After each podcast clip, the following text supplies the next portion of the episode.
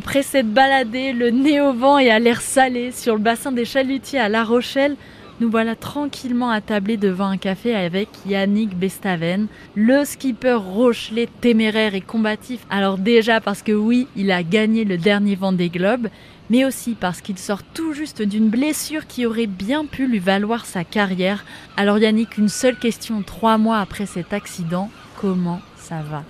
Euh, bah, Je vais très bien, de mieux en mieux je me suis bien remis sur pied et voilà, j'en suis content. Mais euh, oui, il y a des blessures. Moi, c'était à l'entraînement, euh, comme ça arrive dans d'autres sports. On était au Portugal avec le bateau et le soir, on s'entraînait. Euh, on fait beaucoup de prépa physique et notamment du vélo pour l'endurance. Et voilà, je me suis pris pour un coureur de Tour de France et dans une descente à 70 km/h, je suis allé tout droit dans un ravin et je me suis fracassé puisque je me suis cassé clavicule, omoplate et 12 côtes tout le côté droit du thorax. Ça, c'était le 7 avril. J'ai passé 4 semaines alité sans pouvoir bouger, parce que c'était bien douloureux. Et puis après, j'ai fait euh, beaucoup de rééducation euh, et j'ai la chance euh, d'avoir Pascal Mas, la société One to One qui travaille avec le Stade Rochelet, qui m'a aidé, plus tous les médecins du, du stade. Et j'ai été vraiment bien pris en charge pour revenir vite surtout parce que trois mois après, ben, j'ai l'air d'aller pas mal. J'arrive à refaire tous les sports que j'aime, du vélo, de la wing, du kite, du surf et de la voile surtout. Un peu de voile quand même, ouais. Ouais, un petit peu de voile et, et ça va, ça va, ça va.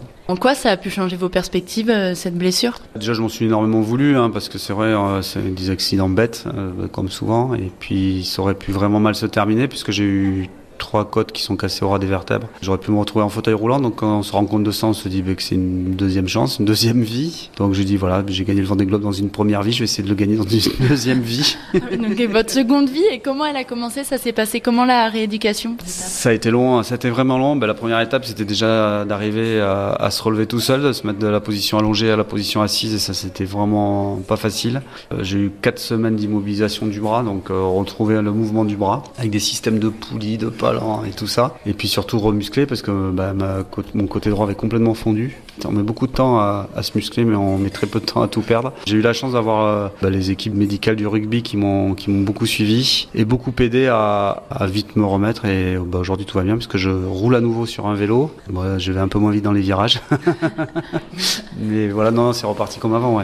Donc c'est euh, les entraîneurs de rugby qui vous ont euh, réentraîné. C'est quoi le lien entre le rugby et les voileux?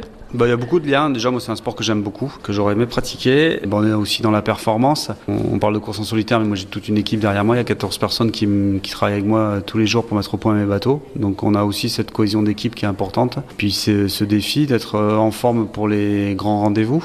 Euh, C'était la Coupe d'Europe et la finale du top 14. Moi, ça sera le départ des différentes transats, notamment la Jacques Vabre et le Vendée Globe, où il faudra être au top à la fois physiquement, mais aussi dans la tête. Hein. Ah, ben, c'est bien parce que dans le sport de haut niveau, il y a beaucoup de de similitudes, quelles que soient les, les disciplines, je pense.